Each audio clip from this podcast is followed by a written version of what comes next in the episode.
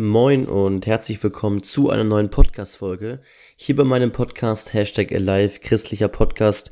Und als allererstes bedanke ich mich wirklich herzlich für das momentane Feedback bei meinem Podcast. Ich freue mich sehr darüber, dass ja die Podcast-Folgen so oft geklickt werden, dass ihr euch das so gerne anhört. Es haben jetzt in der letzten Woche wieder zwei Personen mich auch auf Instagram angeschrieben und haben einfach auch Fragen gestellt ähm, über den Glauben und dazu lade ich dich jetzt auch herzlich nochmal ein an dieser Stelle auf Instagram justin.homburg. Wenn du Fragen hast, scheu dich nicht, mir einfach eine Frage zu stellen. Ich helfe dir super gerne weiter. Und ja, ansonsten möchte ich in dieser Podcast-Folge, wie du es vielleicht auch schon am Titel gesehen hast, über das Alte und das Neue Testament sprechen, weil eben eine Person auf Instagram mich gefragt hat, was hat es eigentlich genau mit dem Alten und Neuen Testament auf sich? Ja, und wo liegt darin eigentlich genau der Unterschied? Bevor ich aber reinstarte, möchte ich wie immer auch ja kurz einfach kurz Danke sagen ähm, an Gott an der Stelle. Ich hatte jetzt am vergangenen Sonntag im Gottesdienst die Möglichkeit, einer Person zuzuhören, die im Missionsdienst arbeitet. Die ist bei uns eben zu Besuch gewesen und hat gepredigt und hat eben unter anderem ja über Eritrea gesprochen, über das Land Eritrea und wie die Christen dort verfolgt werden und hat eben auch ja deutlich gemacht, dass es dort zum Beispiel verboten ist, eine Bibel zu besitzen und dass es in vielen anderen Ländern auch der Fall ist.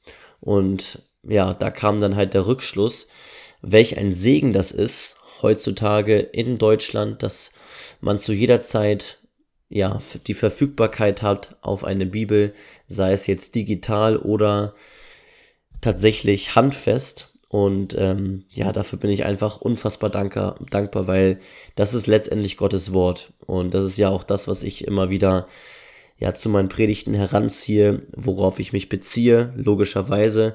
Denn das ist das, was Gott selbst zu uns Menschen gesprochen hat und immer noch spricht. Und ohne die Bibel könnten wir Gott gar nicht verstehen, weil das ist die beste Offenbarung, die Gott selbst gegeben hat, sein Wort. Und dass wir da Zugang haben hier in Deutschland ähm, und da jeden Tag so viel drin lesen können, wie wir wollen, das ist einfach ein großer Segen. Es liegt an uns, dieses Geschenk dann auch tatsächlich anzunehmen. Heute, wie gesagt, geht es um das Alte und das Neue Testament und ich möchte zu Anfang erst noch einmal ähm, im Grunde genommen die eine Podcast-Folge zusammenfassen, die ich schon einmal hochgeladen habe. Und zwar Alter und Neuer Bund. Ich schaue noch mal kurz währenddessen einmal ganz kurz auf Spotify vorbei, weil ich gerne noch mal den richtigen Titel oder den kompletten Titel dir einmal sagen wollte. Und zwar, das ist ähm, Christlicher Glaube erklärt in 30 Minuten. Da habe ich schon so ein bisschen das Alte und das Neue Testament, beziehungsweise den Alten und den Neuen Bund erklärt. Und da gehe ich jetzt noch ein bisschen näher drauf ein, denn das ist wichtig, um zu verstehen, warum es das Alte Testament gibt und warum es das Neue Testament gibt. Also, im Grunde genommen gibt es am Anfang Gott. Ja, und jetzt gehe ich mal ganz zurück zur Schöpfungsgeschichte. Es gibt Gott und Gott in sich ist souverän. Das heißt, Gott braucht niemanden, um glücklich zu sein. Gott ist ein Gott, der allgegenwärtig ist, der allwissend ist, der allmächtig ist, der alles tun kann. Und Gott ist in sich auch souverän, das heißt, er ist glücklich. Er braucht nicht den Menschen, um vollkommen zu sein. Er ist in sich vollkommen. Dennoch überlegt er sich, ich will eine Welt schaffen, wo der Mensch regiert. Ich will einen Mensch schaffen zu meinem Ebenbild mit dem Zweck, mir zu dienen. Ja, auch das ist häufig noch ein Mythos. Was ist der Zweck des Menschen hier auf der Erde? Dann denken viele, um irgendwie, weiß ich nicht, hier auf Erden das Evangelium zu verbreiten oder so. Ja, das ist ein Ziel, aber der ursprüngliche Grund ist es, das lesen wir in Jesaja beispielsweise, dass der Mensch geschaffen ist zu Gottes Ehre, um ihm zu dienen. Das heißt, du bist auf dieser Welt, um Gott die Ehre zu geben. Das ist mal so kurz äh, eine Randnotiz, ein Fakt.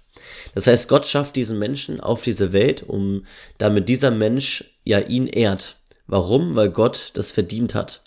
Weil Gott es wert ist, angebetet zu werden, geehrt zu werden. Gott schenkt dem Menschen aber auch einen freien Willen, das zu tun oder es zu lassen. Das heißt, der Mensch kann sich selbst dazu entscheiden, ob er jetzt Gott anbeten möchte oder nicht.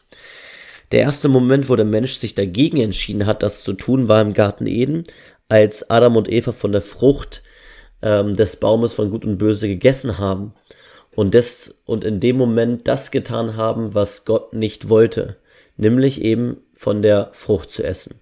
Das heißt, sie haben sich in diesem Moment gegen den Willen Gottes gestemmt und etwas getan, was ja, etwas, etwas getan, was dem entgegenspricht, was dem widerspricht, was Gott ihnen gesagt hat, von der Frucht zu essen. Das heißt, ab diesem Moment kam die Sünde, Sünde heißt Abtrennung von Gott oder Abkehr von Gott, in die Welt und hat sich manifestiert in der Gesellschaft, in der Menschheit. Das heißt, du bist geboren mit der Tendenz, etwas zu tun, was Gott nicht gefällt. Das ist einfach leider so. Ja, das kann man scheiße finden ähm, oder man kann es eben akzeptieren. Es ist nun mal einfach leider so, wir als Menschen sind so geboren, dass wir tendenziell etwas tun, was Gott nicht gefällt. Und was Gott gefällt und was ihm nicht gefällt, das lesen wir beispielsweise in der Bibel. Gott hat damals ganz zu Anfang ein Volk bestimmt, sein Volk zu sein, und zwar das Volk Israel. Da hat er gesagt zu dem Volk, ihr seid mein Volk, ich möchte, dass ihr mir ehrt, dass ihr mich ehrt. Und er hat eben dem Volk Israel verschiedene Gesetze auferlegt, die du beispielsweise in 2. Mose ganz konkret lesen kannst. Und an diese Gesetze sollte sich das Volk halten. Ja, Gott hat einen Bund mit ihnen geschlossen und gesagt, wenn ihr diese Gesetze haltet, dann seid ihr mein Volk. Ja, ähm, dann seid ihr mein Volk und dann werdet ihr gerechtfertigt vor mir. Das Problem ist nur, diese Gesetze waren ziemlich viele und wie schon eben erwähnt, hat der Mensch immer wieder die Tendenz gehabt, schon damals etwas zu tun, was Gott nicht gefällt. Das heißt, der Mensch hat gesündigt, das Volk Israel hat gesündigt. Das Volk Israel hat sich immer wieder von Gott abgewandt. Irgendwann kam der Punkt, wo Gott gesagt hat, okay, es gibt diese Trennung zwischen Mensch und mir. Und der Mensch allein schafft es nicht, diese Trennung aufzuheben.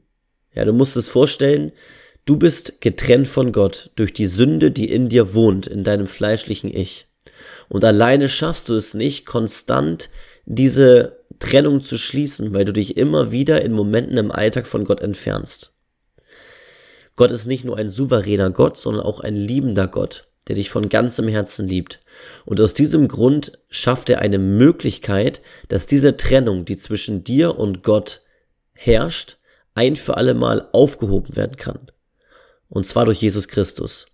Das heißt, damals hat Gott gesagt, pass auf, liebes Volk Israel, ihr schafft es zwar nicht, meine Gebote zu halten und dadurch gerecht zu werden vor mir, aber weil ich euch von ganzem Herzen liebe, schenke ich meinen eigenen Sohn, mein eigener Sohn lebt ein sündloses Leben und stirbt für eure Schuld am Kreuz, sodass ihr gerecht vor mir dastehen könnt, alleine dadurch, dass ihr an diesen Jesus glaubt. Und das ist der neue Bund. Der alte Bund beschreibt das, was Gott damals mit dem Volk Israel beschlossen hat, oder vielmehr dem Volk Israel gesagt hat, welche Gesetze sie halten sollen, damit sie gerechtfertigt vor Gott dastehen. Und der neue Bund bedeutet, Gott hat gesehen, dass der Mensch es allein nicht schaffen kann, deswegen schenkt er seinen eigenen Sohn auf diese Welt, Jesus Christus, lässt ihn sterben für die Menschheit, damit die Menschheit durch den Glauben an Jesus Christus zu Gott oder von Gott als gerecht fertig dargestellt werden kann. Alleine dadurch, dass der Mensch erkennt, dass er ein sündhaftes Leben führt und dass er erkennt, dass Jesus Christus genau für diese Schuld gestorben ist. Das ist der neue Bund. Das einmal so zum Verständnis. Und mit diesem Verständnis kannst du jetzt ganz easy verstehen, was das Alte und das Neue Testament ist. Denn das Alte Testament beschreibt nichts anderes als den alten Bund und das Neue Testament beschreibt ja nichts mehr oder nichts weniger als den neuen Bund und noch ein bisschen mehr darüber hinaus. Und man kann da so ein bisschen die Grenze ziehen, denn der neue Bund beginnt ja mit dem Leben Jesu. Ja, also dadurch, dass Gott seinen eigenen Sohn auf die Welt gesandt hat. Damit beginnt der neue Bund. Und dieser neue Bund beginnt also mit dem Neuen Testament. Das heißt, das erste Buch im Neuen Testament ist ja Matthäus. Und Matthäus ist ein Evangelium, das es ist von Matthäus verfasst und beschreibt im gesamten Matthäus-Evangelium, erkennst du oder liest du die Geschichte von Jesu zu seiner Lebzeit. Das heißt im Grunde genommen, alles, was du im Alten Testament liest, beschreibt es den alten Bund und was zu Lebzeiten des alten Bundes geschah. Du liest nicht nur das, sondern auch noch Prophezeiungen, und zwar in den Propheten, zum Beispiel Habakkuk, Zephania, Hagar, Zachariah, Malachi, Jesaja, Jeremia und so weiter und so fort. Da liest du tatsächlich schon Hinweise auf Jesus hin. Warum? Weil diese Bücher, die ich eben genannt habe, Jesaja, Jeremia und so weiter, weil das Propheten sind, die diese Bücher verfasst haben. Und diese Propheten sind von Gott eingesetzt worden und haben damals schon von einem Retter gesprochen und damit war Jesus Christus gemeint. Das bedeutet im Grunde genommen auch, dass Gott nicht diesen neuen Bund auf einmal geschaffen hat und das war so eine, so eine Blitzidee, sag ich mal, im Kopf, sondern er hat es schon geplant im Vorhinein. Das heißt, obwohl er wusste, dass der alte Bund nicht funktioniert, oder weil er eben wusste, dass der alte Bund nicht funktioniert, hat er eben geplant, einen neuen Bund zu schaffen, wodurch jeder Mensch gerechtfertigt werden kann durch den Glauben an Jesus Christus. Das heißt, und da möchte ich jetzt noch einmal kurz ein bisschen auch die einzelnen Bücher in der Bibel durchgehen und welche Inhalte die Bücher in der Bibel umfassen. Das Alte Testament beginnt ja mit erster Buch Mose und endet mit Maleachi. Und das Alte Testament umfasst ja auch mehr Bücher als das Neue Testament. Das heißt, wenn du die Bibel in der Mitte aufschlägst, befindest du dich noch locker im Alten Testament. Die ersten Bücher im Alten Testament behandeln die Schöpfung Gottes, die ersten Menschen auf der Erde, das Volk Israel, die Gesetze Israel und dann auch die verschiedenen Könige Israels, das zum Beispiel dann in Samuel, Josu, Richter, Ruth, Samuel, Könige, Chronik und so weiter, über Jahrhunderte hinweg wird das Leben in Israel beschrieben. Ja, Chronik und so weiter. Und dann umfasst es eben noch verschiedene Einzelpersonen oder Berichte von verschiedenen Einzelpersonen aus diesem Volk Israel, beispielsweise Esra, Nehemiah, Esther und auch Hiob. Es umfasst das Buch Psalmen. Psalmen sind im Grunde genommen ähm, Gebete, nicht nur Lobgesänge, sondern auch Klagen beispielsweise, die auch damalige Personen, zum Beispiel König David, ähm, von sich gegeben haben. Dann gibt es noch ja das hohe Lied, wo auf die Liebe eingegangen wird. Und dann gibt es eben die Bücher der Propheten. Ja, Jesaja, Jeremia, Hesekiel, Daniel, Hosea, Joel, Amos und so weiter und so fort. In diesen Büchern ähm, wird im Grunde genommen geschildert, was in Zukunft geschehen wird. Das heißt, in diesen Büchern wird schon auf das Neue Testament hingewiesen und auf das, was im Neuen Testament geschehen wird. Im Neuen Bund und im Neuen Testament. Und mit Maleachi endet das Alte Testament das Neue Testament beginnt mit Matthäus und Matthäus und Markus und Lukas und Johannes beschreiben auf etwas andere oder unterschiedliche Art und Weise das Leben Jesu Christi auf dieser Welt. Damit beginnt das Neue Testament, in dem das Leben von Jesus Christus auf dieser Welt geschildert wird, beschrieben wird. Nach diesen Evangelien, Matthäus, Markus, Lukas, Johannes, kommt die Apostelgeschichte. In der Apostelgeschichte, die knüpft auch äh, historisch direkt an die Evangelien an. Ja, das heißt, die Apostelgeschichte beschreibt, was nach dem Tod Jesu Christi auf dieser Welt geschah. Nämlich, dass neue Gemeinden oder dass die ersten Gemeinden äh, gegründet wurden, was Paulus ähm, und Petrus und die Apostel damals taten und so weiter und so fort. Und dann kommen eben viele, viele Bücher, die Briefe sind. Diese Briefe wurden eben von vielen Menschen damals verfasst, zum Beispiel von Paulus gibt es viele Bücher oder auch von Johannes. Und diese Bücher richten sich in den meisten Fällen an Gemeinden. an Gemeinden in Korinth, an Gemeinden in Rom, an, in, ähm, in Ephesus beispielsweise und so weiter und so fort. Und diese Briefe beschreiben eben zu den, oder die, diese Briefe haben meistens Inhalte, wo die Gemeindeleute ähm, anhand dieser Themen im Glauben wachsen sollen. Das beschreibt häufig die einzelnen Briefe, ja, beispielsweise äh, Römer oder 1. Korinther, 2. Korinther und so weiter. Das heißt, wie schafft es der Mensch, wie schafft es der Mensch, heiliger zu werden, also ein Leben zu führen, was Gott gefällt, im Grunde genommen. Also Paulus und auch Johannes geben Anweisungen für ein christliches Leben. Das ist so. Dann gibt es auch noch Briefe an bestimmte Personen, nicht nur an Gemeinden, sondern auch an bestimmte Personen, zum Beispiel an Titus, Philemon. Das sind dann meistens irgendwelche Gesandten oder ähm, Tim Timotheus war zum Beispiel ein, ein Jünger von, von Paulus oder ein Lehrling, kann man sagen, ein Lehrling von Paulus. Und das Neue Testament endet eben mit der Offenbarung. Und die Offenbarung beschreibt letztendlich dann nochmal, was in der Zukunft geschehen wird. Und die ist relativ kryptisch geschrieben, mit sehr, sehr vielen Bildern, aber trotzdem eben extrem relevant für uns, weil die Offenbarung beschreibt beispielsweise das Ende der Welt. Ja, ähm, da gibt es dann einige Einblicke zur Himmel, zum Himmel, zur Hölle und so weiter und so fort. Das ist der Unterschied zwischen dem Alten Testament. Im Alten Testament wird historisch gesehen das Leben vor Jesu beschrieben, was im alten Bund geschah. Und das Neue Testament beschreibt all das, was zu Lebzeiten Jesu geschah und danach. Ja, also die Evangelien beschreiben äh, das Leben von Jesu und welche Wunder Jesus beispielsweise tat und so weiter.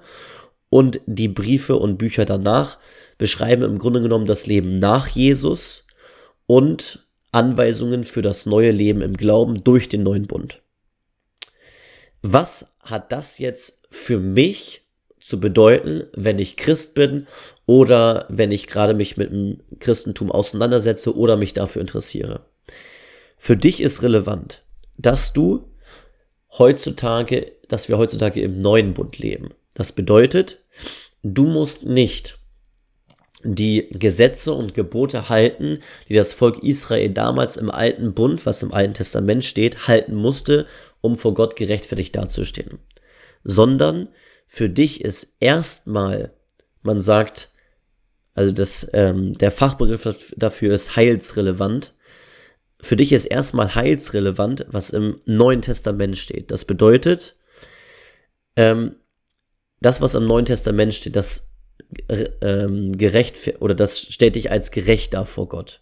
Ja, das heißt, wenn du an Jesus Christus glaubst, daran, dass Jesus für deine Schuld gestorben ist, dann wirst du vor Gott als gerecht dastehen oder ganz einfach gesagt, dann wirst du in den Himmel kommen.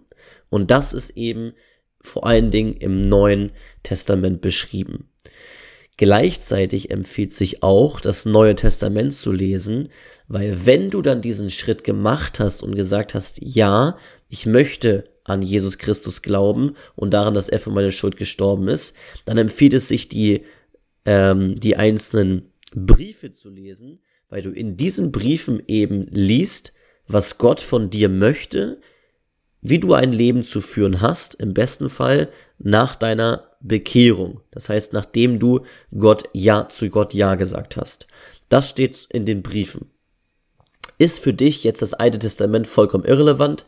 Nein, auf gar keinen Fall. Denn Gott hat ja eine Trinität. Das heißt, Gott ist Gott, der Vater, der Sohn und der Heilige Geist. Und im Neuen Testament wird der Fokus sehr stark auf Jesus gelegt, logischerweise, und auf den Heiligen Geist und auch auf den liebenden Vater, weil Jesus auch immer wieder in den Evangelien von dem liebenden Vater spricht. Aber nicht so viel vom souveränen Gott, ja auch vom richtenden Gott. Diesen richtenden Gott, diesen souveränen Gott erfahren wir sehr, sehr stark im Alten Testament, wo Gott beispielsweise auch Menschen bestraft, wo er Menschen sogar tötet, weil sie Gottes Geboten nicht befolgt haben. Und es ist enorm wichtig, auch das Alte Testament zu lesen. Erstens, um überhaupt erstmal zu verstehen, wie wir zum neuen Bund gekommen sind. Zweitens, um Gott in seiner Gesamtheit zu erfahren. Das heißt, Gott ist nicht nur der liebende Vater, nicht nur Jesus, nicht nur der Heilige Geist, sondern auch der richtende, souveräne Gott, der auch mal Menschen bestraft. Und drittens, um Gott in seiner Gesamtheit überhaupt kennenzulernen und das, was er tut und auch tun kann. Denn wir lesen auch von ganz, ganz vielen Wundern im Alten Testament. Wir lesen von unglaublich viel Schutz und Bewahrung, ähm, was er dem Volk Israel gegeben hat. Ähm, wir lesen von Berufung im Alten Testament. Wir lesen von unglaublich viel Liebe im Alten Testament. Wir lesen von unglaublich viel Heilung im Alten Testament. Wir lesen von unglaublich viel Nähe zu den Menschen im Alten Testament, Bewahrung, ähm, Schutz und so weiter und so fort. Das heißt, Du kannst nur Gott in seiner Gesamtheit verstehen, begreifen und ihn erkennen, wenn du das Alte Testament auch liest. Wenngleich das Neue Testament für dich, für den Anfang, wenn du dich neu mit dem Christentum beschäftigst, erstmal etwas relevanter ist, weil du im Neuen Testament eben liest, ähm, wie du in den Himmel kommst, jetzt mal ganz platt gesagt, wie du in den Himmel kommst, was wichtig ist und ähm, ja, wie sich Gott dein Leben nach deiner Bekehrung vorstellt.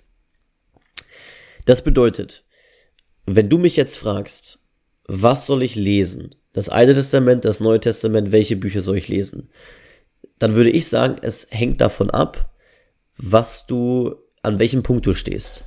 Wenn du gerade an dem Punkt stehst, dass du sagst, ich, ich interessiere mich neu für das Christentum, für den Glauben und irgendwie möchte ich mich mehr damit beschäftigen und ich möchte diesen Gott auch einladen und vielleicht habe ich sogar schon erkannt, dass ich Fehler tue, nur ich kenne mich einfach noch nicht so viel aus. Dann würde ich dir raten, fang an mit einem Evangelium. Matthäus oder Markus oder Lukas oder Johannes ist egal. Ich empfehle dir mal einfach Matthäus. Lies das komplette Evangelium, ja, Matthäus 1 bis 28 Kapitel hat, glaube ich, das äh, Matthäus Evangelium. Lies danach noch die Apostelgeschichte, und dann noch zum Beispiel einen Brief, ja, zum Beispiel Römer. Und dann kannst du dich langsam ja nochmal mit der Schöpfungsgeschichte befassen, erster, zweiter, dritter, vierter, fünfter Mose, Mose lesen und die ganzen Wundertaten von Jesu lesen im Alten Testament. Aber fang erstmal an mit einem Evangelium. Wenn du schon etwas mehr im Glauben stehst und sagst, ich bin schon etwas länger Christ, dann hängt das ganz davon ab, ähm, wo dein Fokus ist, wie du Gott siehst. Denn ich persönlich finde tatsächlich, man hat immer so eine Tendenz im Unterbewusstsein, wie man Gott sieht.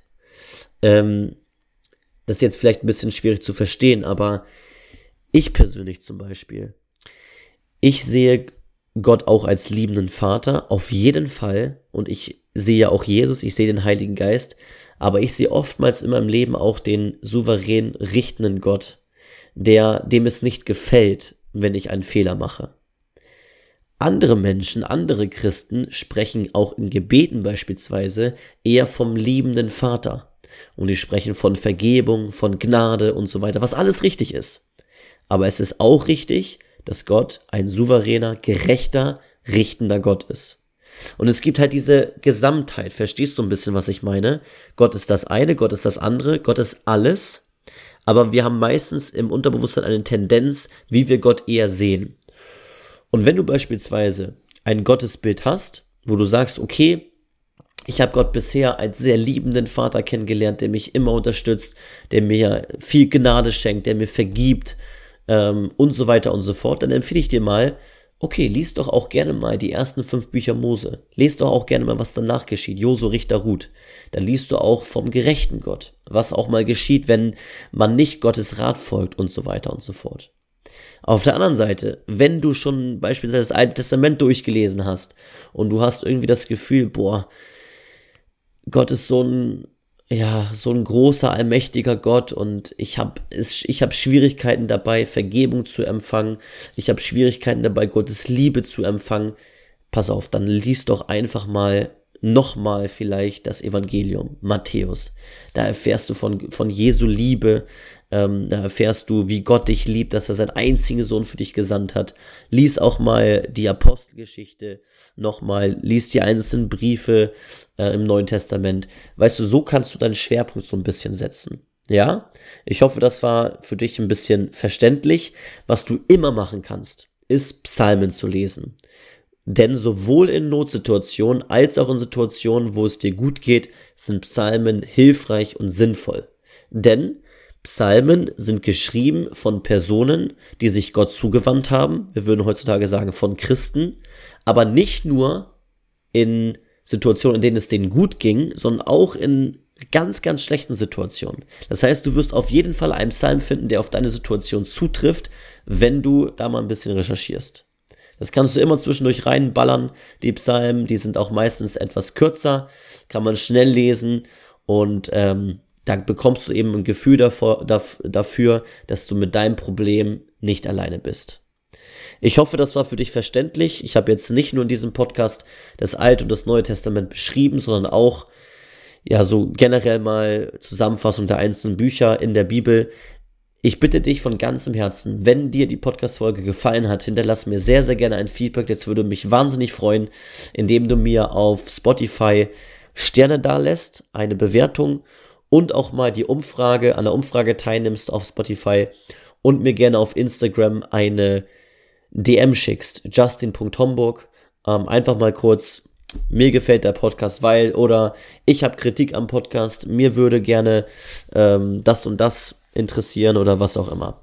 Ja, seid da super, super offen. Wie gesagt, äh, das, was ich heute behandelt habe, war auch tatsächlich ein Wunsch von einer Person, die mich eben angeschrieben hat. Und ich möchte auch in Zukunft weiterhin auf eure Wünsche eingehen.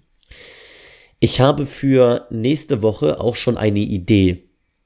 Und zwar ähm, soll es möglicherweise um das Thema Identität gehen. Identität, Werke und Annahme. Das heißt, was muss ich tun, um angenommen zu werden von Gott? Muss ich bestimmte Sachen machen dafür? Ähm, weil ich auch häufig, dass ich selber auch von mir kenne, dass ich das Gefühl habe, ich muss Werke tun, um von Gott angenommen zu werden. Ich muss mehr in der Bibel lesen, ich muss das tun, das tun. Und ich habe schon die Idee, dass es darum gehen könnte. Stimm mal gerne ab, ob du es möchtest, dass ich in der nächsten Podcast-Folge darüber spreche. Ich werde jetzt hier einfach irgendwie so eine Umfrage fertig machen auf Spotify oder so. Das würde mich sehr, sehr interessieren. Ansonsten, wie gesagt, schickt mir gerne ein Feedback. Jetzt ist es 0.13 Uhr. Aber die Podcast-Folge wird noch ähm, pünktlich online kommen. Auch wenn ich jetzt mal kurz in der Nacht gearbeitet habe. Ich hoffe sehr, dass es dir gefallen hat. Werde noch einmal zum Abschluss beten und ähm, wünsche dir schon mal alles Gute. Guter Vater, ich danke dir dafür, dass du uns einfach ja dieses Buch gegeben hast, die Bibel, dein Wort, deine Offenbarung für mich persönlich, für jeden Zuhörer, für jede Zuhörerin. Ich danke dir von ganzem Herzen, dass wir Zugriff haben dürfen auf dieses Wort heute in analoger Form, in digitaler Form. Und ich danke dir so sehr auch für die Vielseitigkeit in der Bibel, dass du uns so viel Einblicke gibst, dass wir dich verstehen dürfen, dass wir dich begreifen dürfen. Und ich möchte dich einfach wirklich von ganzem Herzen dafür bitten, dass du jetzt gerade die Zuhörer, die jetzt gerade am Start sind, dass du ja die einfach unterstützt beim Bibellesen, dass du ihnen die Motivation schenkst, Bibel zu lesen, ihnen aber auch wirklich aufzeigst, ja, welches Buch sie momentan einfach vielleicht am, am besten trifft in der derzeitigen Situation, was sie am meisten brauchen, um im Glauben zu wachsen, um vielleicht den ersten Schritt auf dich zuzumachen, aber vielleicht auch schon den zweiten, dritten, fünften, zehnten und so weiter und so fort. Ich danke dir für deine Gnade, ich danke dir für deine Souveränität, ich danke dir für deine Gesamtheit, dass du so vieles bist für uns und möchte dich einfach für deinen Segen bitten. Amen.